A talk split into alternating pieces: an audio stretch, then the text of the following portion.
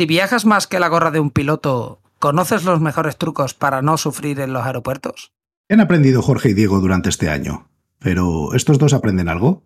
¿Mentorizar para hacernos ricos y pagar el deportivo? ¿O hay otros motivos? ¿Qué se puede adelantar de la tercera temporada de Unicode U00D1?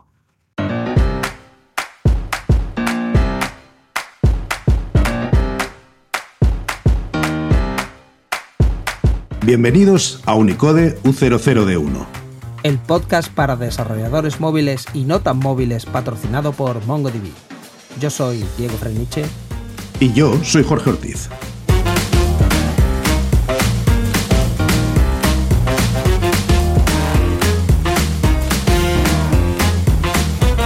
Unicode U00D1, segunda temporada, episodio 40, dos locos con sus locos cacharros. Hola, bienvenidas y bienvenidos a un nuevo episodio de Unicode U00D1. Hoy tenemos como invitado a Jorge. ¿Y Diego? En pantalón corto para hablar de cómo usamos avanzadas técnicas de GTD y organización del tiempo para no conseguir avanzar en ningún side project. Hola, ¿cómo estás, Jorge? Muy bien, ¿qué tal tú, Diego? Pues mira, aquí hoy vamos a hablar un poco, ya como fin de temporada, ¿no? Vamos a hablar de nuestras cosas. Y no sé si te parece bien que empecemos hablando un poco de, como parte de nuestro trabajo como Developer Advocates, una de las partes es ir a congresos, ir a, meetups con los desarrolladores, ¿no? A, acudir a conferencias y por culpa de eso pues viajamos bastante. Entonces no sé si me refresca la memoria de los últimos sitios en los que hemos estado. Eh, bueno, hemos estado últimamente por Latinoamérica, ¿no? Eh, hemos ido, empezamos por Buenos Aires, nos fuimos a Montevideo, de ahí a Santiago de Chile, a Bogotá y a Ciudad de México. Eso ha sido la última ruta que hemos hecho juntos, que no ha estado mal, sí. ¿no? Y, anteriormente, pues yo qué sé, hemos estado desde Las Vegas hasta Nueva York, El Cairo, eh, yo qué sé, Londres, a unos cuantos sitios. Yo tengo un amigo comercial que dice que eh, todo el caviar que hay que comer para llevar un plato de lentejas a casa, yo en este caso lo cambiaría por todas las veces que hay que viajar por el mundo para poder llevar a la familia Albacete. Sí, sí. Hemos hecho un poquito de viaje, lo hemos pasado bien, yo creo. Y, hemos aprendido un poquito a pellizcos, pero... Eso hemos, hemos, aprendido y nos gustaría compartir un poco los trucos que usamos para viajar, para viajar en clase turista, lo digo porque eso es lo primero, lo primera duda que vamos a disipar. Nosotros siempre viajamos en clase turista por, por política de la compañía y bueno... No por falta de ganas de, ir en primera, ¿eh? O sea, que, yo, yo siempre que veo lo de business, no sé, me suena como una cosa muy lejana, ¿no? Es como cuando ves los vídeos estos de los influencers bajándose del avión privado y tal, ¿no? Yo es como, bueno, yo eso nunca lo veré, ¿no? Yo cuando veo a la gente allí en, en business, como, bueno, bueno, esto es otro mundo al que nunca llegaré, ¿no? Oye, yo empezaría hablando un poco de las maletas, ¿no? Eh, porque tú sueles llevar siempre el mismo tipo de maleta, porque si no te rompes los candados. Háblanos un poco de lo que tú llevas habitualmente. Bueno, yo, yo, llevo unas maletas que son más sencillas. O sea, he estado probando varias, aunque hablando de marcas, Samsonite tiene mucha fama. Yo tengo una que son American Tourister y que es la que uso para viajar. Tengo una pequeñita de las de cabina y una un poco más grande que la que hemos usado para este viaje último. Y sí, es cierto que se manchan las narices de que a una de ellas me rompieran el candado que iba integrado en la maleta y entonces lo que hago es ponerle un candado de los externos que no nos vamos a engañar, como seguro, seguro no es, pero tampoco lo es el candado interno. Y al menos si lo cortan, porque a mí me lo, lo que me explicaron es, oiga, es que lo hemos cortado. Yo dije, pero si esto, esto es un candado de estos que ha aprobado por la TSA, dijo, ya, pero seguro que ha pasado por un país que la TSA no domina. y era cierto, había pasado por, por Londres y alguien decidió que, que, no tenía, aunque todo el mundo tiene la llave esa de la TSA y cualquiera puede abrir el candado, no tenía la llave de marras y entonces lo, lo rompieron. Entonces pongo un candadito de estos, el típico que va por fuera y que engancha los dos pedacitos de cremallera. Y, y, a mí me va bien, yo no tengo un mayor problema. Si un día me van a robar, me van a robar igual con ese candado que con el otro. No me da más miedo con eso que con otro. ¿Tú qué, tú qué usas? Tras tu nivel razonado y profesional, pasamos al mío, yo voy sin candados. Eh, yo a lo que me estoy dedicando últimamente es a llevar la maleta más vieja que tengo, hasta que se me va deshaciendo literalmente en pedazos. Lo digo porque la última que se me rompió, se me rompió por las calles de Sevilla, o sea, se quedaron las ruedas atrás y la maleta continuó arrastrando. Entonces, pues me la tuve que llevar a la antigua usanza, agarrándola por el asa y ya está, ¿no? Sin, sin llevarla en modo trolley, pues ya ahí murió, porque además tenía, estaba rota por fuera, en fin, ya. Y, la que llevo ahora, eh, en los hoteles yo empecé a ver que había pedacitos de plástico y decía, oye, aquí no limpian bien porque hay como pedacitos de plástico negro, que hay que ver no sé qué, pero en el siguiente hotel, ¿no? En Montevideo me di cuenta que había los mismos pedacitos de plástico negro y empecé a sospechar algo y ya cuando llegamos a, a Santiago de Chile me di cuenta que no, que es que se estaba descomponiendo también por algún sitio, ¿no? Entonces esa yo sé que morirá antes o después, cuando muera pues continuaré con la siguiente y así voy a ir, lo digo porque yo tengo maletas ya que tienen un montón de años, son las peores del mundo y antes de comprarme ninguna buena lo que voy a hacer va a ser destruir todas las que tengo y ya está, o sea, yo me voy a dedicar a irlas destruyendo poco a poco y así que mi caso es cero, cero profesionalidad con el tema de las maletas. A mí lo que me daría miedo de eso es que es que en un día te, se te rompa medio camino y, y tengas que comprar una en el momento. No, o sea, si se te rompe el trolley, que es lo más probable que se te rompa, porque el resto realmente, bueno, se te puede romper la cremallera y, hombre, pues también es un poco molesto, pero mm, lo más normal que se te rompa es las ruedas y el soporte, pues ya está. Pues lo que hace es que la agarras, ¿no? Por su asa y, y hace un poco de brazo ese día y ya está, ¿no? Y cuando ya llegue pues, te compras otra o, continúas con la siguiente en la lista ¿no? de víctimas. Pero una cosa que yo sí soy más profesional que tú en la maleta es que yo siempre, siempre he descubierto los packing cubes estos.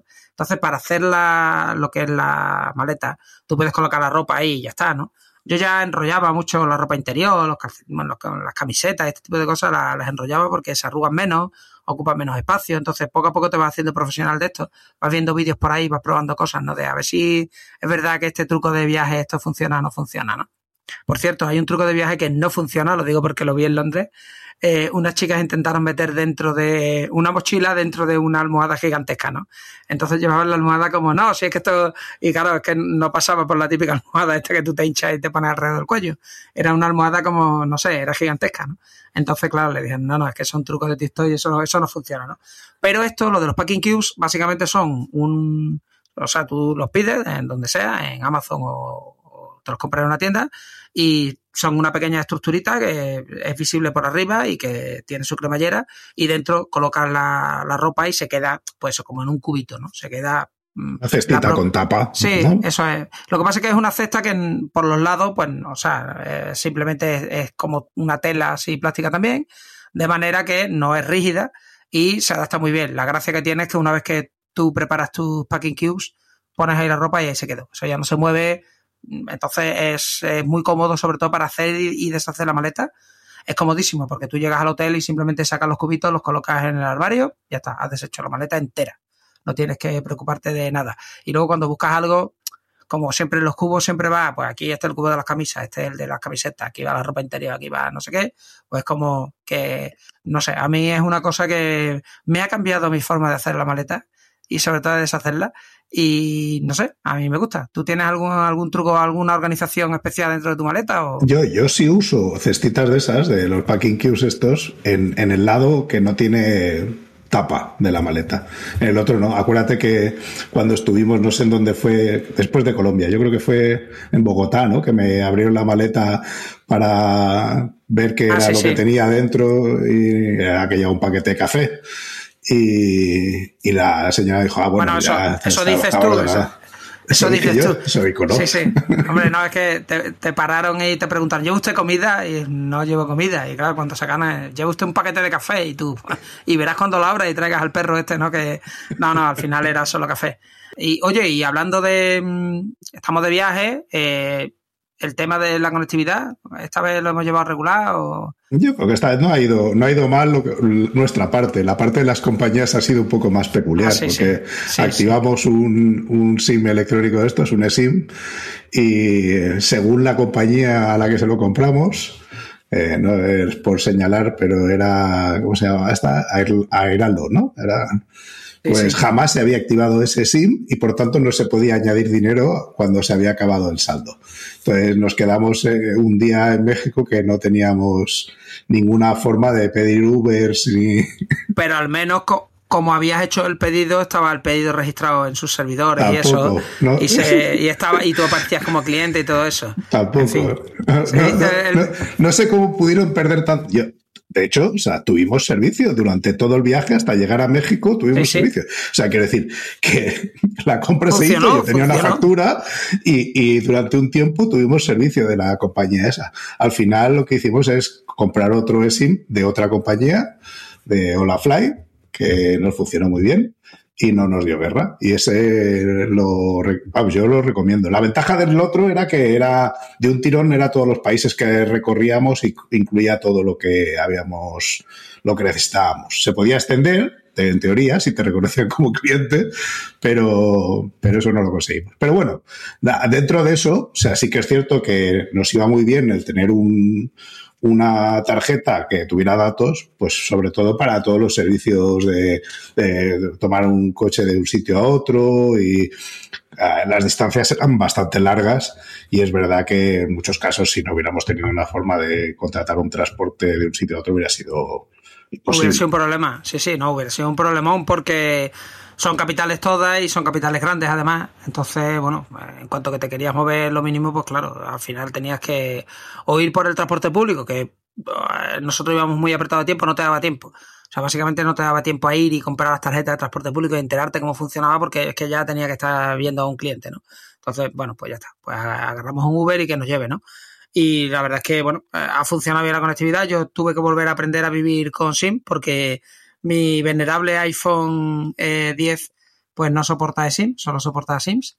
Eh, y bueno, pues me estoy planteando el comprarme un venerable iPhone 13 porque yo creo que va a ser la solución. va a ser la solución para estas cosas porque algo necesito que soporte las tecnologías más modernas. Lo que pasa es que, no sé, me da pena porque el iPhone 10 para lo que yo hago con el teléfono funciona más que de sobra. Ni que fueras desarrollador de iPhone. Eso. No sé, pero yo es que para lo que hago desarrollando con el iPhone incluso es que no, no sé, yo no necesito más, pero bueno.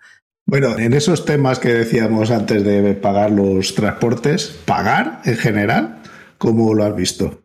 Hombre, bien, pues, casi en todos los sitios hemos podido pagar con tarjeta de crédito y yo recomiendo para los viajes llevar todas las tarjetas de, de crédito que puedas. O sea, si puedes llevar Visa, puedes llevar Maestro y puedes llevar American Express, pues casi que sería el triunvirato perfecto. American en pocos sitios lo admiten, o sea, no en quiero decir, no en tantos sitios como Visa. Visa es absolutamente en todos los sitios y yo creo que Mastercard y Maestro pues casi también en muchos sitios. Lo que no funcionaba en todos los sitios o era una lotería era que en unos no había contactless en otros había contactless, pero no reconocía Apple Pay, con lo cual no podías pagar con el reloj. En otros sí reconocía Apple Pay y contactless, con lo cual podías pagar con el reloj. Entonces, mm, cada vez que ibas a pagar era un poco ¿Con qué quieres pagar? No sé, con esto vamos a probar. de, todas formas, echando atrás en el tiempo, tú te acuerdas que en este viaje, como tú has dicho, no hemos tenido gran problema para pagar, pero cuando estuvimos en Cairo, ahí sí que tuvimos que, ir, y pasar por caja porque no hubo forma de pagar con tarjeta de crédito en ningún sitio. solo en un par de sitios, sí, sí. En un par de sitios pudimos pagar con tarjeta. Sí, en aquel de al lado del río y alguna cosa así más, pero poco más. Eso hay que preguntarlo si se puede o, alguien que haya estado ya allí o que o si no verte alguna web, ¿no? Pero hay que tener claro si tienes que llevar cash o no. Nosotros en este caso, como estábamos en este último viaje, estábamos poco tiempo en cada uno de los países, no tenía mucho sentido andar cambiando pesos, ¿no? Lo digo porque si no, al final ibas a acabar con, yo qué sé, 50 pesos argentinos, 300 mm, pesos chilenos, 200 pesos uruguayos, eh, algunos millones de pesos colombianos y no sé, y otros 300 pesos mexicanos. Entonces era un poco, pues, ¿para qué? ¿No? Voy a andar cambiando. Entonces lo que llevábamos era sueltos dólares. Curiosamente, lo que llevábamos que funciona en todos los países eran dólares por si tenías que dar una propina o algo así, pues yo qué sé, pues dar una propina de lo que tú quieras. Y, pero ahí llevábamos cash y luego por si estabas en una situación de emergencia, pues mira, es dinero y, y yo creo que en lo que es todo Latinoamérica, pues funciona bien. O sea, yo creo que si, si das dólares no, no te ponen mala cara en ningún sitio y en un momento dado pues siempre puedes pagar. Pero yo recomiendo si podéis llevaros todo, todo tipo de tarjetas, ¿no? También Jorge recomendaba llevar siempre el pasaporte, ¿de verdad, Jorge? Yo sí, y tú no la llevabas nunca. Tuvimos más de una historia porque llegábamos a sitio. Por favor, enséñame su pasaporte. Y había uno de los dos, no quiero señalar a nadie, que no lo llevaba. Yo llevaba, yo llevaba mi documento nacional de identidad, el pasaporte. Exactamente, algo reconocido en todo el mundo. Bueno, pero era una manera de, de decir yo soy yo, ¿no? Y es un documento oficial y como era normalmente era para entrar en las empresas este tipo de cosas. Claro o sea no, era, no era para pasar una aduana de socios de, de amigos bueno, de sí, claro, de, sí. también ese, ese, igual también te sirve no entonces nada al final yo siempre llevo el, el documento nacional de identidad y el pasaporte y uno de los dos se queda en el hotel siempre uno de los dos lo dejo en la caja fuerte del hotel siempre. Y yo en eso estaba de acuerdo. Yo lo que decía es deja el DNI en el sí. hotel Hombre, y el pasaporte. Al, alguna, alguna forma de identificarte tienes que dejar en el, en el hotel, de manera que si te pasa cualquier cosa, o sea, o lo pierdes, te roban, lo que sea, ¿no? Eh, te lo has dejado en un transporte público y ahora vete tú a saber dónde está, ¿no? Eh, pues que tengas la posibilidad de, aunque sea ir a una embajada, con, y, e identificarte y decir, oye, mira, que yo llevo esto, ¿no? Hablando de desastres, seguros, creíamos que llevábamos, pero no, porque no lo teníamos activo. Pero recomendamos siempre llevar un seguro de viaje por si te pones malo o te pasa algo, ¿no? Y, llevar, hombre, aunque suene mal, un seguro de vida, pues también es interesante que normalmente el seguro de viaje, pues también lo puede incluir. Lo digo porque repatriar un cadáver es caro. Entonces, a mí que me quemen donde esté, le manden una cerilla y ya. Sí, ya está. Yo eso, yo entierro vikingo donde sea, que me tiren allí en cualquier sitio, ¿no? Me, me, den de pasto a los buitres, que me da igual, porque son total, ¿no? Pero después yo que sé, que cualquier, cualquier cosita de estas, ¿no? Eh, es caro. Y no pasa hasta que pasa. Entonces, bueno, es interesante siempre el, el ir ahí cubierto, ¿no? Una cosa que no tenemos apuntado aquí, que va relacionada con los desastres, es un poco que tú me tuviste que pasar alguna pastilla, alguna. Nosotros siempre llevamos un botiquín, ¿no? ¿Tú, ¿tú qué echas en el botiquín ese? ¿Tú qué llevas ahí? Llevaba ibuprofeno por si creo que un día de los de los que estuvimos en México tomamos porque estábamos hechos polvo y nos dolía hasta el alma. Y luego llevaba un Fortasec para interrumpir diarreas de forma consistente. Y eso sí que hubo que tirar de ello una vez, ¿no? Sí, sí, yo, yo siempre llevo paracetamol, llevo ibuprofeno y luego llevo pastillas de la alergia porque yo soy alérgico a algunos árboles, ¿no? Al olivo y tal. Entonces, hombre, no es que, sobre todo es aquí en España, ¿no? Pero por si acaso, pues las llevo, no va a ser que tal. Y yo creo que lo que suelo llevar es eso y a partir de ahora voy a incorporar el tema del Fortasec a la lista porque en ciertos momentos es muy útil y, y, tal y cual. Sobre todo cuando eres como intolerante al picante mexicano, es como, es como útil. Eh, pero ya te lo dijeron en todos los sitios que no, nada picaba. O sea, no Sí, sé sí, por qué te poquito. empeñaste tú eh, que, que las cosas picaban. Yo- Yo no sé, yo, yo me ponía rojo y sudaba y tal, y tú también. Y era como, no, no pica, no pica. Bueno, en fin, eh, aquello picaba mucho. Instrumentación. Hablemos de instrumentación, ¿no? Que tus cacharritos que te llevas. ¿Qué llevas tú de eso? Pues a ver, yo lo que llevo son adaptadores y yo me compré un adaptador de Hama eh, que tiene todos los pinchitos del mundo. Lo digo porque tiene el europeo, el que es, ¿no? Es el redondo así de dos piquitos. Luego hemos descubierto que en Latinoamérica, Profesionalmente se llama suco, ¿no? El- Shuko, ¿no? Shuko, Eh, sí. el. Pero eh, lo hay uno que tiene los dos pinchitos europeos y un tercero en medio que lleva, que lleva la tierra, que ese lo vimos en Latinoamérica y era como, vale. Y luego hay otro que es el americano, que es el típico de las dos palas paralelas, pero luego hay otro que es, tú dijiste que lo habías visto en Oceanía, Yo me suena que sí, que lo que lo había usado en, en el sur. Las dos palas, pero están así como haciendo un trapecio, o sea, están una eh, tumbada sobre, ¿no? sobre la otra. Y, y ese también estaba, no sé si era en Uruguay, ¿no? Me parece que lo y en Argentina. Sí, en Al Argentina principio creo lo que fue, sí, sí. Entonces, básicamente los tuvimos que usar todos, salvo el de UK. Salvo el de UK, los tuvimos que usar todos. Era como. Es que no, o sea, no nos podemos poner de acuerdo en esto. Y por supuesto, el tema del voltaje. Hoy día, la mayoría de fuentes, la mayoría, soportan de 110 a 220 y conmutan solas. Pero bueno, eso siempre hay que mirarlo, no va a ser que quemes algo. Sí, tú pones el disclaimer ahora ese de estas son las opiniones de Diego Eso y es. Jorge, pero si se quema la batería es tu problema.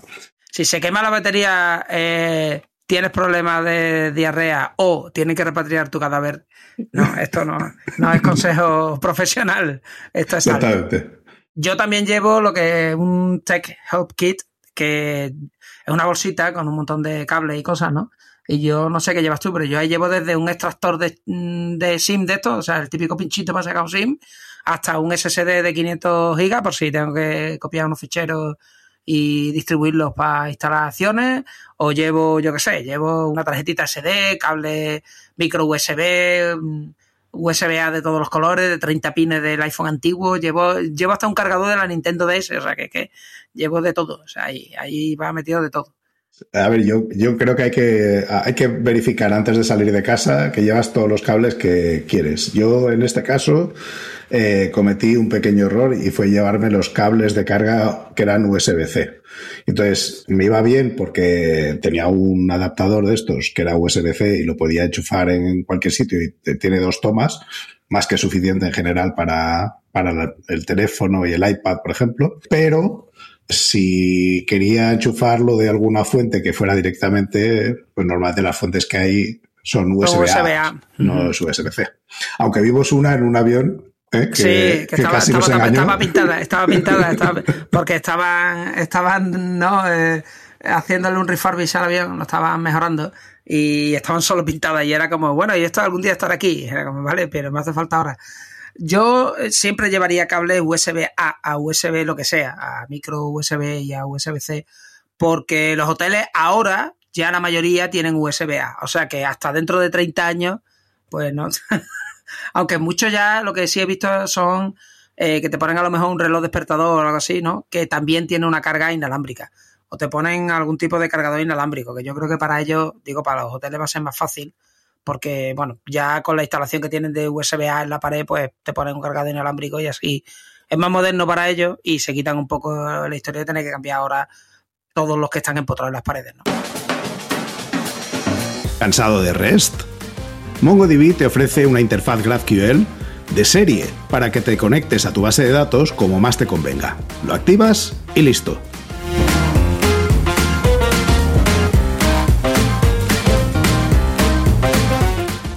bueno, y vamos con nuestro fabuloso ordenador esto, ¿no? Yo sigo igual que tú con el Core y Fuego, ¿no? Es el peor Mac de la historia. Lo, que teníamos que llevarnos, que era el nuestro, no, no, teníamos mucha, mucho remedio. Pero a ver, ha hecho el papel, o sea, lo hemos tenido que reiniciar una vez, eh, pero hemos hecho, mañana hecho el reinicio.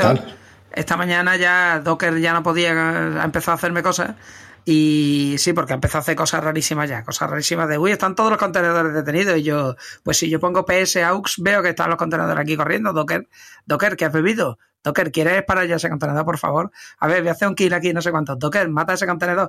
Lo mataba, volvía a arrancar los contenedores y se arrancaban mal. Y era como, Docker, ¿te pasa algo? El caso es que, claro, miré el uptime, ¿no? Eh, y es que llevaba 21 días encendido. ¿A quién se le ocurre tener una máquina Unix? No, no, un ordenador, eh, pero una máquina Unix, ¿a quién se le ocurre tenerlo? Esa temeridad, 21 días seguidos encendidos. No, hombre, no. Lo tienes que reiniciar todas las semanas. De todas formas, yo o sea, tengo que eh, esperarme a que tengamos el M1 nuestro para ver si no, si el problema es el Intel o si es el spyware ese que tenemos instalado, que, es el que tú está al tema. Perdona, es un programa de seguridad que nos ha puesto la empresa. Ah, me pongo en pie y me toco el corazón, la empresa. Y entonces, nada. Pero sí, ese es un programa que de pronto te, se consume el 400% de CPU y todas estas cosas. Es muy seguro porque no deja que ningún virus ni malware eh, tenga CPU para funcionar. Entonces, eso es súper seguro. O sea, no te dé ni un ciclo de CPU para que te instales y a ver si, ¿no? Así de, esta manera defiendo. Bueno, el caso es que mm, viajan mucho y una cosa que está bien, está bien, pero no sé si siempre se puede hacer, es siempre eh, reservar con la misma aerolínea o irte a los mismos hoteles. Y la gente dirá, ¿y por qué? Y hombre, a ver, yo creo, yo, yo creo que sí tiene ciertas ventajas. A nosotros eh, nos han dado tarjetas de estas que son de pasajero frecuente y eso pues te permite embarcar pues a tu ritmo, sin tener, te da prioridad en el desembarque de las maletas y en realidad no te cuesta un duro. O sea, quiero decir que es, solo si viajas lo suficiente. Si vas a hacer dos viajes, eso no importa. Si vas a hacer viajes de forma más o menos frecuente, pues ayuda mucho. Es igual que la sala VIPs. La sala VIPs pues hay formas de tener acceso a la sala VIP de forma pseudo gratuita, quiero decir que son beneficios de tarjetas o, o, incluso a través de estas que hablamos de pasajero frecuente Y sí que es cierto que, que, hombre, lo de VIP suena muy guay, pero en realidad cuando te vas de un aeropuerto a otro y uno a otro y, y te toca esperar y pues ahí, o sea, si esperas una vez al año en una sala de aeropuerto normal, pues a nadie le pasa nada. Pero si haces esto de forma más o menos frecuente y necesitas aprovechar ese rato para cargar los dispositivos o para beber agua, así no hace falta, no, hay, no, no, hace falta hacer un consumo de las cosas así más sofisticadas de la sala VIP. Yo creo que con lo básico a mí ya me, me ganan. Pero vamos a ver, y tras el comentario eh, del beta podcaster Jorge, ahora va a hacer el comentario el Sigma podcaster Diego. O sea, hay que viajar siempre con la misma aerolínea porque te dan una tarjeta oro. O sea, en el caso de Iberia te dan. Entonces, con eso, cuando llegas a la hora de dejar las maletas, está la cola de los pobres, abarrotada y grande, y luego está la entrada de business. Y entras por business, dejas allí, hola señor, el señor, es, sí, voy a dejar la maleta, el señor Incluso deja la a ti y a mí nos han llamado señor. Claro, fíjate. te llaman señor, o sea, le ponen, le ponen allí una tirita, efectivamente, que después cuando sale la maleta sale la primera, porque sale prioritariamente, ¿no? Uh -huh. De manera que cuando vas a recogerla a la cinta después, pues sale, no vas a estar allí esperando con el resto de, ¿no? de los pobres. Tú lo que haces es que sale allí y te vas rápido, ¿no? O sea, no te puedes mezclar allí con cierto tipo de gente. Y luego, en algunos casos, pudimos hacer un pasar por el por la seguridad, pero por un fast lane, que eso es una experiencia que si nunca lo habéis tenido. Sí, sí, sí. sí porque de, de, de, que uno llegue a la fila típica ¿no? de seguridad, en la que tienes que hacer un snake de esto enorme, como un montón de gente, y al final te está esperando allí un señor con un uniforme negro ¿no? y un pastor alemán ladrando allí y gritando en alemán, ¿no? Pues en lugar de eso, pues tú llegas allí o el señor que lleva, saque por favor. Eh, si le ayudo, le ayudo con la mochila. le ayudo con, sí, sí, es como. Y luego hay, hay como dos filas y no hay nadie, o sea, es nadie. O sea, llegas tú allí y no hay nadie. Entonces todo es. Hay como 10 personas solo para atenderte a ti. Entonces, como. Eh, así lo quiero siempre. Entonces, la verdad es que si puedes, o sea, si vuelas mucho, siempre la misma aerolínea, porque de la otra manera distribuir los puntos, o sea, o las millas entre muchas aerolíneas y no tienes nada si lo pones todo en una, pues al final pues tiene una serie de ventajas que está bien. El tema de la sala VIP. Mucha gente dirá, bueno, pero es que la sala VIP, mira, si te quedan, o sea, como tengas un vuelo que se haya retrasado más de seis horas, vas a tener que comer, vas a tener que comer algo y probablemente comas una o dos veces, porque seis horas, pues al final estás aburrido y te compres la botellita de agua. Entonces, cualquier cosa que sea comer en un aeropuerto, como mínimo son 20 euros. Lo mínimo, mínimo, mínimo ser 20 euros. Cuanto que te menees un poquito. Y entrar en una sala VIP de esta te cuesta 40 dólares. Normalmente 40, 35, depende de, de la sala, pues te puede venir a costar esto. Y dices tú, hombre, y, es que y 40 si tienes dólares... alguna tarjeta que te lo permite, incluso gratis. Eh, o sea, hay es, tarjetas que, que, incluyen eso. Hay tarjetas, yo, yo, tuve la del RACE hace ya tiempo, ¿no? Eh, y esa en ciertas salas VIP, no en todas, pero podías entrar en ciertas, ¿no? Eh, con, hay otras, ¿no? Tarjetas de crédito que te permiten entrar en, en otras, ¿no? O en todas. El caso es que eh, no, no, decimos el nombre de las tarjetas porque no nos pagan, entonces, ah, esto, no. entonces aceptamos patrocinio, pero si no, no.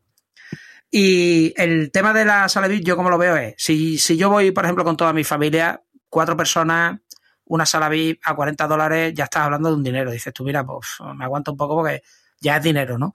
Pero de todas maneras te lo vas a gastar fuera. O sea, es que te lo vas a gastar, ya te digo, en comer a 20, eh, a 20 euros por cabeza y luego las botellitas de agua y estás en un sillón de plástico ahí malo que no puedes cargar bien, estás que estás nervioso porque las maletas, tengo que ir al cuarto baño y tú me vigilas, o sea, estás en una situación de tensión ahí permanente cuando te vas a la sala VIP, carga, hay algunas que tienen ducha, en algunas puedes dormir, eh, tienen allí normalmente un buffet para que comas lo que quieras, te puedes llevar tu botellita de agua, te puedes, o sea, nada que ver, de verdad. Entonces, sobre todo si, si estás en un viaje de trabajo, eh, es, es, ideal porque, bueno, y si está en un viaje personal, pues también, porque uh -huh. es que si no, es la diferencia entre estar sufriendo o no estar sufriendo. Y dices tú, mira, pues esto son, es parte del viaje, ¿no? ¿Y por qué voy a estar sufriendo? Si esto lo invierto en mí, básicamente porque lo inviertes en ti, ¿no? Que sí, que es caro, pero que en el aeropuerto nada es barato y al final yo creo que cuando se suma todo, pues tampoco es tan caro. Pero van a estar pensando, estos tíos solo hacen que viajar y no piensan en otras cosas, ¿no? Que que está muy bien que hayamos viajado, que nos lo hemos pasado bien, hemos currado mucho, pero hemos hecho más cosas este año, ¿no? No sé, yo lo, sobre todo lo que hago es ir a las salas VIP y, y pasar por las cosas de business y todo esto, ¿no? No, hombre, también hemos estado por desgracia hemos estado saliendo de nuestra zona de confort. Y digo por desgracia porque a mí me gustaría un año quedarme en mi zona de confort tranquilo. Es que llevo toda la vida, llevo toda la vida fuera de la zona de confort, no sé. Ah, pero, eh, nos lo hemos pasado bien saliendo de la zona de confort. Hemos hecho, hemos aprendido unas cuantas cosas, ¿no? Sí, sí, sí, aprender, yo qué sé, pues cosas que hemos aprendido, pues yo en mi caso, empiezo yo. Yo he estado, me he hecho los cursos de MongoDB University, me estoy leyendo un libro que se llama Master in MongoDB 6, que está bien, eh, porque entra en profundidad, pero no está bien, porque yo creo que da por sentado ya que ya sabías mucho MongoDB antes de empezar a leerte el libro. Entonces, yo lo estoy viendo como un libro que para mí me está resultando muy útil, pero para una persona que empieza igual es un poco poco duro, ¿no? Eh, pero bueno, a mí, a mí sí me está sirviendo mucho porque estoy aprendiendo mucho, ¿no? Eh, yo he estado también con Kubernetes, y, pero y sobre todo con Docker, más que Kubernetes, Docker he estado yo. Eh, y luego he estado viendo cosas del cloud en general y cada vez sé menos de móvil y, y sé un poquito del resto. Entonces me estoy haciendo un generalista perfecto, o sea, estoy en, en mi carrera hacia convertirme en jefe. En tu caso, ¿con qué has estado saliendo de tu zona de confort? A ver, este año hemos hecho cosas que, que, han estado bien porque hemos estado preparando talleres de distintas cosas, luego hemos tenido que refrescar algunas de las cosas que habíamos hecho antes de móvil. Pero bueno, pues yo estaba intentando aprender un poquito de Kubernetes porque un objetivo que tenía era certificarme. Todavía no estoy ahí. O sea, sí que yo creo que más o menos la parte básica de Kubernetes la controlo razonablemente bien pero para pasar la certificación me queda un rato. Entonces, bueno, despacito, cuando tengo un rato. Me había programado todas las semanas un slot para, para hacer eso y en realidad, pues lo cierto es que no lo estoy haciendo. O sea que no, me falta el tiempo para, para planificarlo. Pero yo creo que si vas a hacer una certificación, no sé cómo te lo has planteado tú lo de la de Mongo, pero tienes que dedicarle un rato de forma constante, porque si lo haces una vez y vuelves otra vez al mes y a lo mejor le dedicas tres días seguidos y luego paras otros, otras tres semanas, en realidad, bueno, puede ser que hagas el examen y te vaya muy bien, pero es, eh, no es la forma, o yo creo que no lo es. Yo mi, estrategia, no sé cuál va a ser la tuya, pero mi estrategia como hay que hacer otras cosas, no solamente prepararte la certificación, en mi caso la de Mongo, yo mi objetivo es, eh, me estoy leyendo cada día, pues, le dedico un ratito al libro, entonces voy leyéndome el libro este y voy simplemente en el trabajo, en el día a día, pues voy, eh, muchas veces tengo que hacer cosas, con, lógicamente con, con MongoDB, ¿no?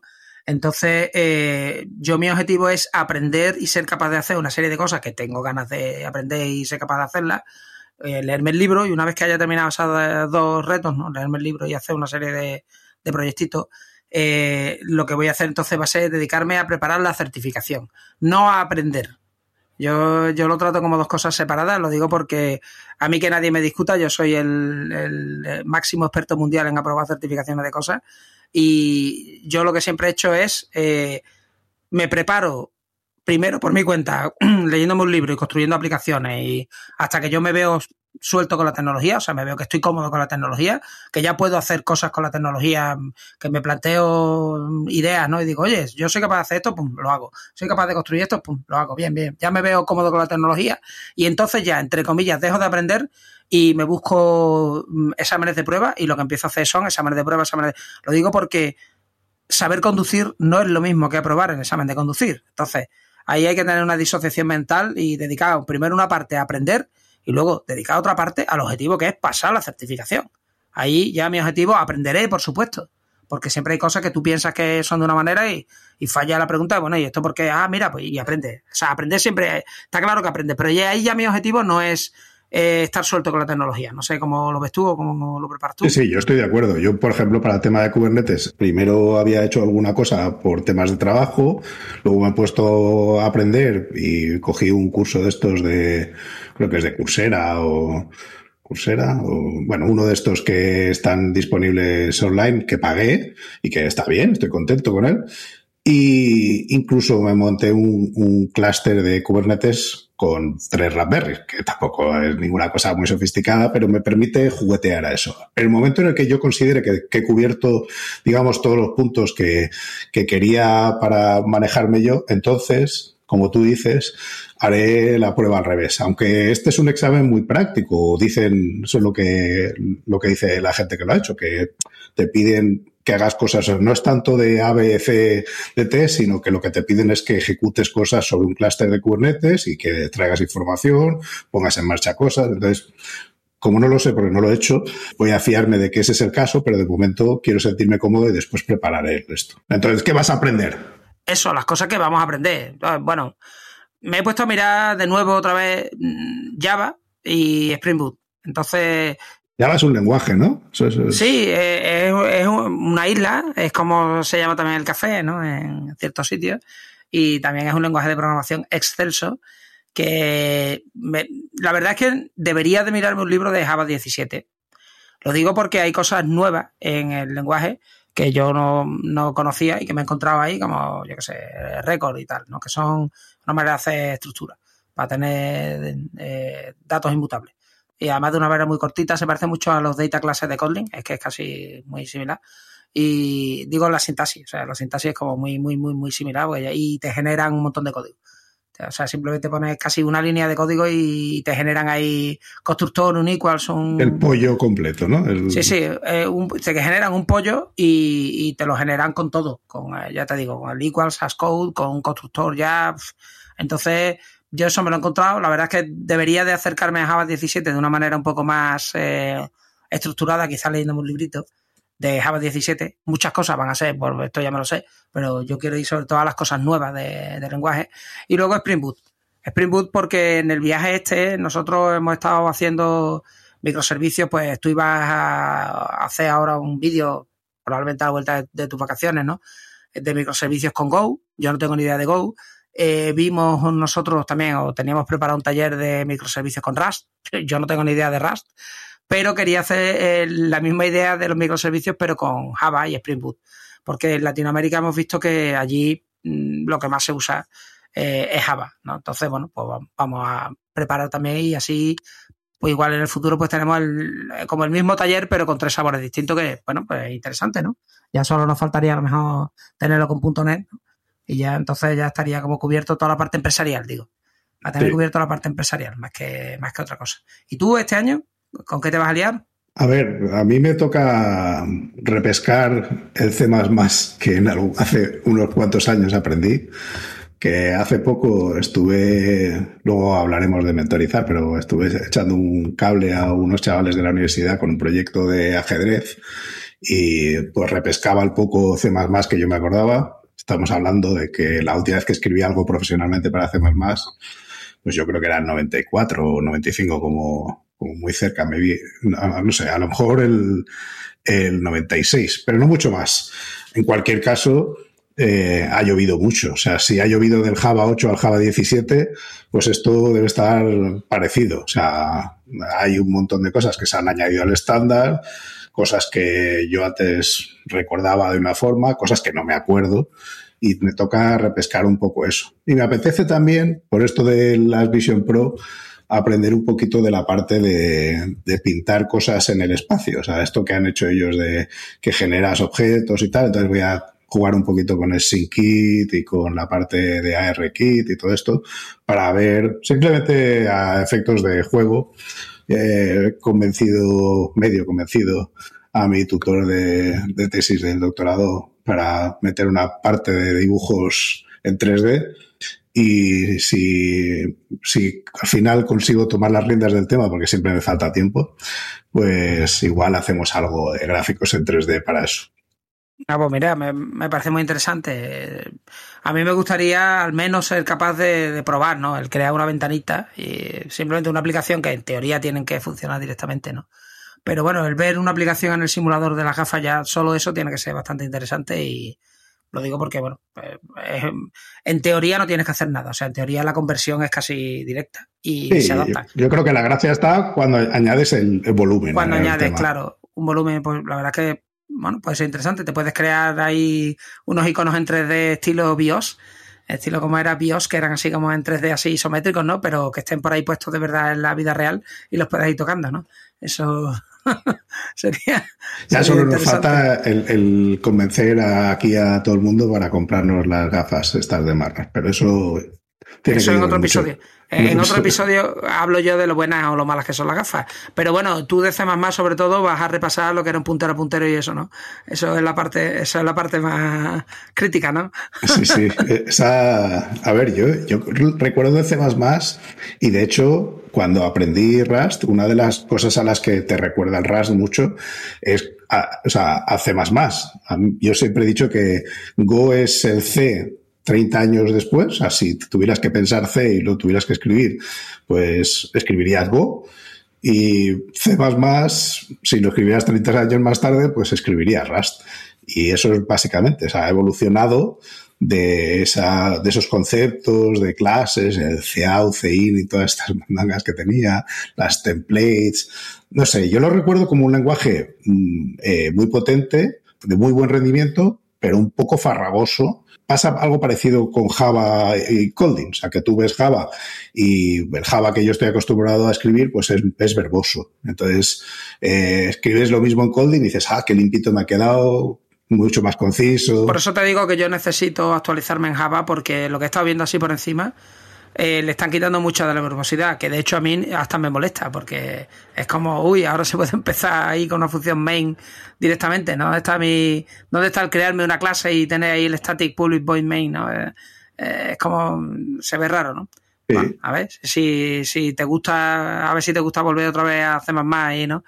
Te va harta de escribir auto ahí con la keyword. Me le veré de nuevo a aquel del Bruce. ¿Era Bruce Eckel, el de Thinking in C, el que había dos volúmenes yo por ahí? El que, yo el que leo siempre el de Bjorn eh. Y ese lo tengo por ahí. Hmm. Sí, sí, ese es el bueno. Bueno, entonces, hablando del libro, ¿tú qué recomiendas leer ahora? qué estás leyendo? A ver, yo recomendar, no sé si recomendar, pero vamos, ahora me estoy leyendo de nuevo, estoy intentando leer varias cosas de microservicios y he retomado uno que se llama Building Microservices que es de un tío que se llama Sam Newman. Hay dos ediciones en el mercado, yo estoy leyendo la segunda.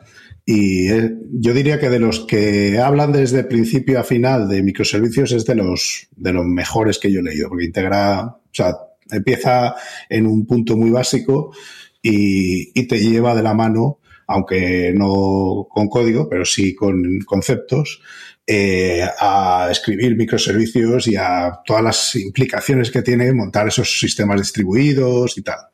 A mí este me, gustaba, es un libro largo, lo dejé, ahora lo he retomado y me apetece terminarlo. Yo este es el que diría ahora mismo que es más relevante. ¿Tú cuál estás leyendo? Pues yo estoy con eh, tres a la vez. Eh, uno es The Daily Stoic, que sé que hay un pensamiento al día, ¿no? Este me lo regaló eh, eh, José Lobato eh, cuando estábamos en. Bueno, cuando estaba yo en Teamwork, él todavía sigue allí. Y yo intento todos los años releerlo, porque está bien, es como. Es un, solo una cosita al día, es una paginita, y bueno, entonces este pues se va leyendo a lo largo del año. Estoy leyendo otro, por temas que hablaremos ahora de mentorización, que se llama Athena Rising. y esto es cómo y por qué los hombres deben mentorizar a mujeres y está súper bien. Es un libro que, yo qué sé, te da una visión muy buena de cómo mentorizar y especialmente cómo mentorizar a mujeres. Y luego estoy leyendo el de MongoDB que he comentado antes. Entonces ahora mismo estoy con esos tres. Cuando termine, tengo por ahí detrás en el backburner, tengo unos pocos. Tengo, yo qué sé, el, el refactoring nuevo, el, yo qué sé, ahí hay un montón. hay una pila de libros y me gustaría tener tiempo infinito para poderlos leer, pero bueno, hacemos lo que podemos. Hacemos lo que podemos hay, que leer mucha documentación de Docker después por ahí y tal, ¿no? Eh, oye, y esto del, mentoring que lo hemos comentado, eh, ¿esto qué es? A mí me, parece, vamos, yo estoy contento con la experiencia. Eh, lo he dicho antes de pasada con los chavales estos de la universidad con los que estuve echándoles un cable con su proyecto. creo que es muy gratificante poder compartir experiencia con la gente. Y, a cambio de nada. ¿eh? O sea, no, no estoy la, la, gratificación no hablo de nada monetario, sino de sentirte contento contigo mismo y con el progreso que hace la gente. Gracias, aunque solo sea en el puntito más mínimo del tema, a alguna aportación que puedes hacerle, aunque eso vaya cubierto de un montón de tonterías que al final pues nos creemos que sabemos y que le contamos a los demás. Pero sí, yo he estado haciendo eso durante algún tiempo. Eh, con estos chavales, con otras dos personas y bueno, la verdad es que, como digo, ha sido gratificante. Experiencias que han funcionado mejor, otras que han funcionado peor.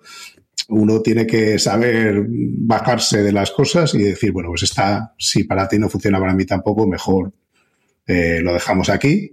Y no es fácil, pero yo creo que eso es muy importante si uno se anima a hacer, a, mentorizar a nadie.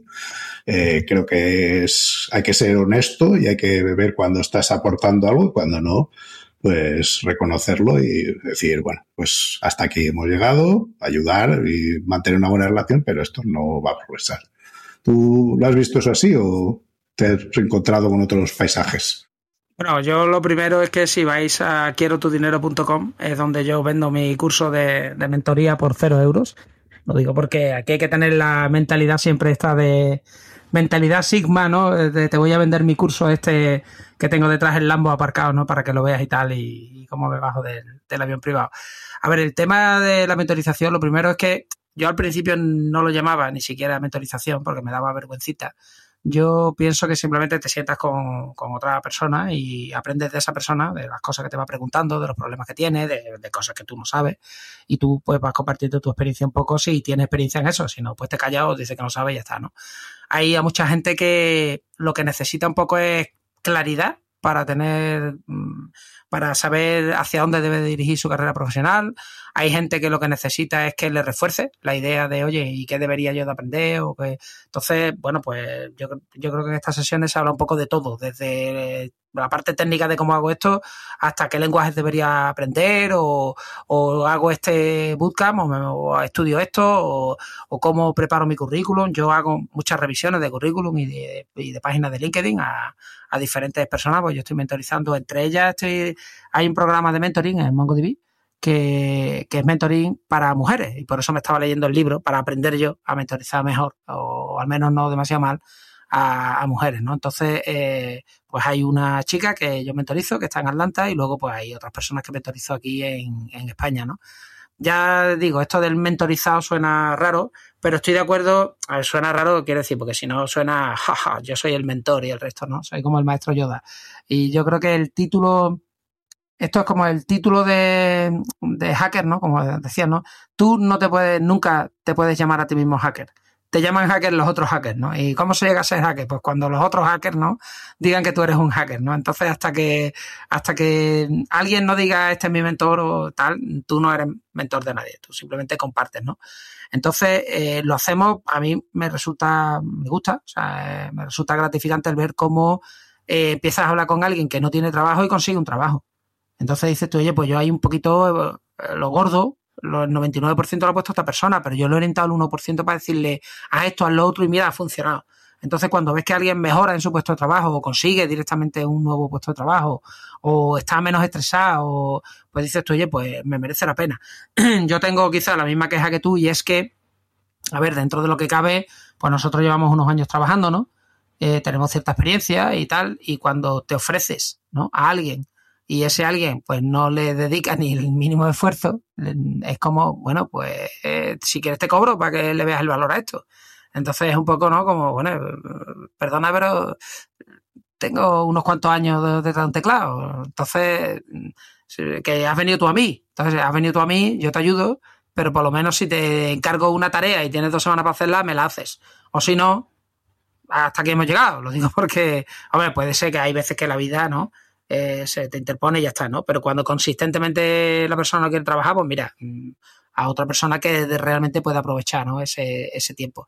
Así que... Empezando por uno mismo, ¿eh? porque yo puedo aprovechar mi tiempo, pero vamos, de forma... Sí, claro, eh, así está. Yo, aunque yo sé que ya estamos casi fuera de tiempo, pero yo quiero hablar un poquito de nuestros home labs, porque yo quiero que me hables de, de lo que tú tienes montado ahí con los routers Microtik y si al final... Lo digo porque al final, como bueno friki en casa, pues cada uno tiene sus chismes no montados. Y tú, tú te estabas peleando con las VLANs, ¿no? Y los routers Microtik. Háblanos, ¿estás contento con eso? A ver, yo estoy, estoy peleado con eso porque es un tema que cuando compartes casa con mm, tres niñas y con tu mujer, de las cuales estoy súper orgulloso y contentísimo, pero que chupan Netflix y Disney Plus y no sé cuántos como campeonas, pues a veces la red no va lo que, lo bien que uno quisiera.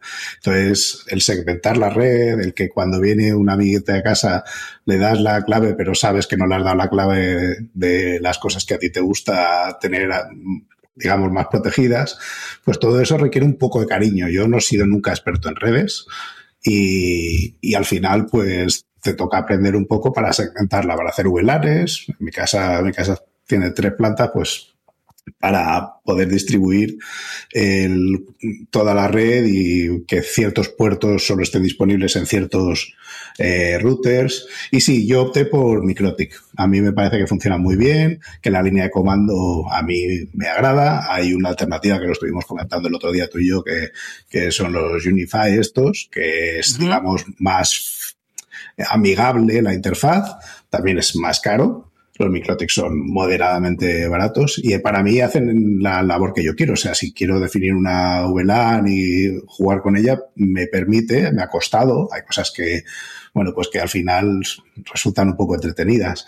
Por ejemplo, la última con la que estuve jugando es quiero sacar certificados para los Microtics para que no me, para que todo sea HTTPS y yo reconozca a los bichos y para eso di de alta una, una CA en casa, que sé que suena muy, muy o sea, como demasiado complicado, pero en realidad si coges un contenedor con OpenSSL, te creas una CA con, con nada de esfuerzo y generar los certificados y guardar eso aparte, pues es factible. Oye, aparte, una autoridad de certificación es cualquiera que se firma a sí mismo, lo digo porque... Claro, claro que las que tenemos instaladas en los navegadores son porque no sé quién ha dicho que esa, ¿no? esa CA es no sé quién pero que ya está. O sea, que tú dices, yo, pues yo soy el banco de no sé qué, pues muy bien, porque lo dices tú, porque, claro, eso empieza toda la cadena de confianza, empieza en la autoridad de certificación y tú te puedes crear la tuya y decir, oye, pues yo soy Jorge y punto. Y, claro, y tiendes a fiarte de ti mismo, claro. No, pero que si además si pusieras por ahí, ¿no? Con un PGP, pusieras, yo que sé, para que la gente pueda comprobar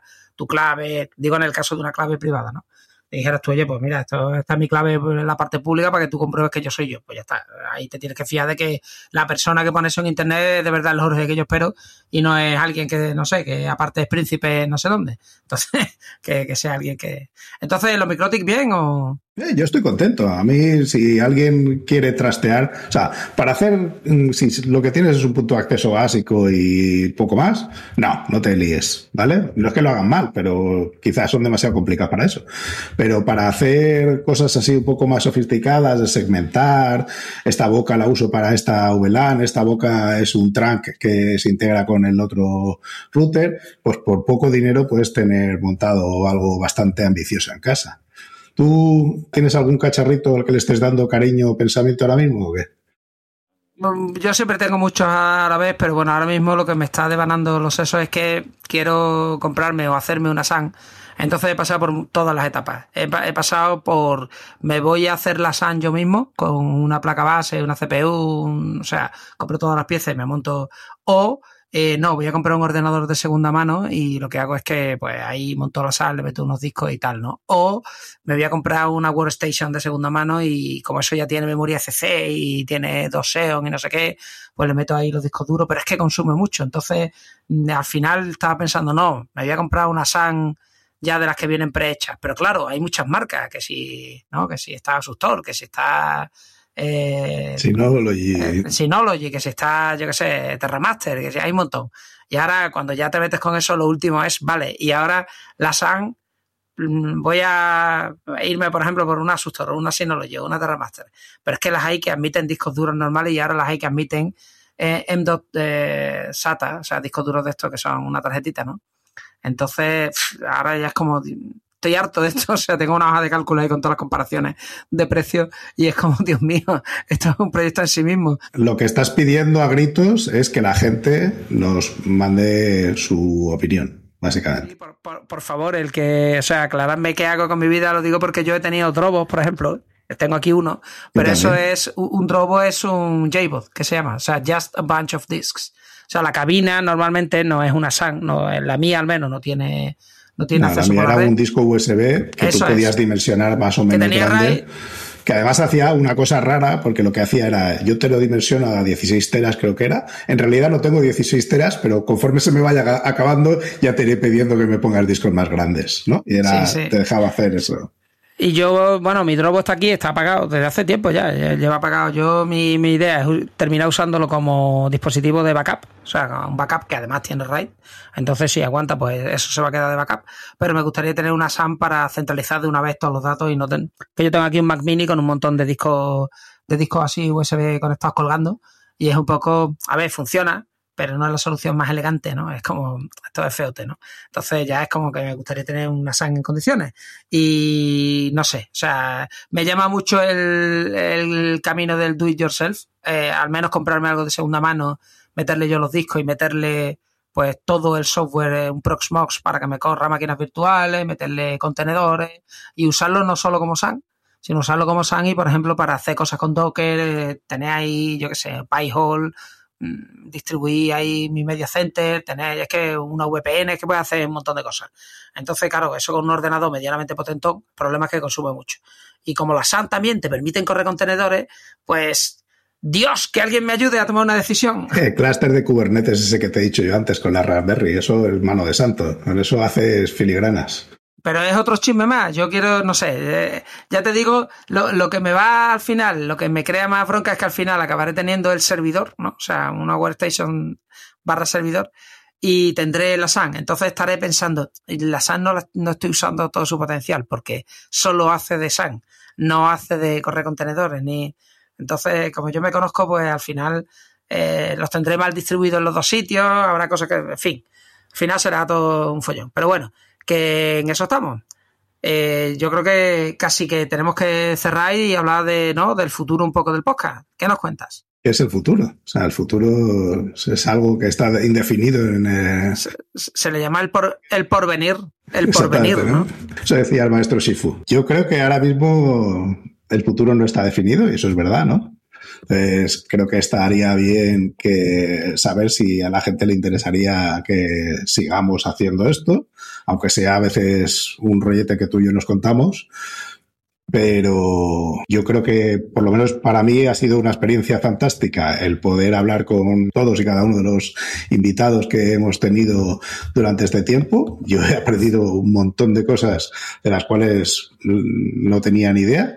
Espero que le haya sido útil a la gente que nos ha oído durante estos episodios. Y no sé muy bien, sinceramente, qué va a pasar. No sé si va a haber una tercera temporada o no. Sé que ahora mismo estamos planteando pues hacer cosas de live stream y que probablemente yo genere código de backend, algo de Rust, algo de Go, pero no va a tener nada que ver con este formato. Por lo menos no está claro que, lo que vaya a tener que ver. Entonces, ¿tú qué piensas que, ¿qué deberíamos hacer para que la gente...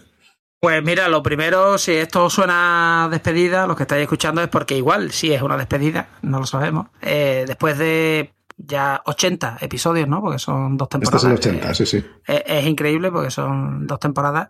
Eh, por aquí ha pasado gente súper interesante. Yo creo que ha pasado Crema y Nata, ¿no? Por aquí de, de, bueno, no solo de Solar Patrio, sino de gente de muchos países hablando de cosas variadas e interesantes. Este formato no sabemos si tiene futuro, mm, aunque funciona bien, pero igual no encaja exactamente con la estrategia eh, que quieren ahora mismo de streaming. Y eh, básicamente, si queréis una tercera temporada, necesitamos que hagáis dos cosas. Una, que nos friáis estrellas en vuestros podcasters favoritos y el otro es que nos hartéis de comentarios en LinkedIn, en algún comentario que pondremos por ahí. Lo digo porque si nuestros jefes ven que hay mucha gente demandando que continúe el podcast, pues igual es más fácil que continúe. Y si no, pues, mm, pues hasta aquí. Y si no, ha sido un placer, nos lo hemos pasado muy bien y, lo hemos disfrutado, ¿no? Sí, sí, no, no, yo ya te digo, yo me siento, la verdad, privilegiado de que me hayan dejado estar aquí, pues una cosa que empezó como un experimento, ¿no? Que hayamos hecho 80 episodios, pues me parece una barbaridad. O sea, cuando lo miras hacia atrás es como... Y luego ha venido gente, pues ya te digo, mm, espectacular. Y entonces mm, yo no puedo menos que estar agradecido y, y, a la gente que nos ha escuchado, pues básicamente eso. ¿Queréis seguir escuchando tonterías de Diego y eh, extraer sabiduría y extraer sabiduría de Jorge? Pues lo que tenéis que hacer es pedirlo, básicamente. tan barato como a pedirlo con un comentario en LinkedIn. Y bueno, yo creo que hasta aquí estamos llegando en este episodio. Y no sé. ¿Algo más que quieras añadir o grabamos ya los teasers? Porque la gente no sabe que grabamos, que grabamos los teasers siempre ahora al final, ¿no? bueno, pero no, no cuenten los entresijos de esto, que si no, igual ya no tiene tanta emoción la tercera temporada. Sí, la tercera temporada, bueno, aunque yo qué sé, hay gente que se ha quedado ahí se nos ha quedado unos cuantos que se han quedado en, lista de espera. Se nos han quedado en el tintero, ¿no? En el tintero de lista de espera y yo qué sé, y si volvemos pues igual tenemos ahí una lista muy interesante para volver. En fin, ha sido un placer, gracias a todos y desde luego, por lo menos por esta temporada, aunque me consta que habrá un episodio, si no pasa nada raro, adicional en agosto, que tendremos que grabar, eso ya lo resolveremos. Pero quitando ese episodio, pues veremos a ver a dónde nos lleva el destino. Vale, pero ese episodio, ojo, que va a ser de la temporada 2.5, no es una, o sea, no es temporada realmente, no, simplemente será una cosa ahí espuria, ¿no? Special Edition, Special Edition. Sí, sí, y ya después empezaremos o no con la temporada. Pero bueno, de todas maneras te digo una cosa, si Microsoft pudo llamar a la Xbox y después la Xbox 360 y luego la Xbox Series X y luego la, la Serie S. Podemos llamarlo como nos dé la gana. Nosotros las temporadas las vamos a numerar como queramos. Entonces, ¿sabes? Entonces las, esta va a ser temporada Special Edition y luego pues empezará la 3 o, otro número, cualquiera el que, El que nos dé la gana, así sea. Bueno, hasta pronto entonces. Venga, hasta luego. Gracias por escucharnos. Si te ha gustado y quieres que podamos crear nuevos episodios, te pedimos que nos ayudes a difundir este podcast. Puedes decírselo a tus compañeros, retuitear cuando anunciemos nuevos episodios, suscribirte para que se descarguen los nuevos episodios automáticamente o, todavía mejor, puedes ponernos una valoración espectacular en tu plataforma de podcasting. Si tienes sugerencias sobre cómo podemos hacerlo mejor, propuestas de invitados o contenidos, ponlo en un tuit mencionando a Diego, arroba de Freniche, o a Jorge, arroba JD Ortiz. Te recomendamos atender a los meetups de Realm. Tienes el enlace en la descripción y si tienes dudas sobre Realm o MongoDB, puedes participar en los foros. Si podemos aportar algo a tu comunidad, estaríamos encantados de atender a vuestros eventos, podcasts, conferencias o meetups. Por último, queremos recomendarte nuestro podcast hermano en inglés, The MongoDB Podcast, presentado por Michael Lynn y en el que se entrevista a desarrolladores, emprendedores y empresas. Lo tienes disponible en las principales plataformas de podcasting. Esto es todo por este episodio de Unicode U00D1 Podcast. Hasta la semana que viene.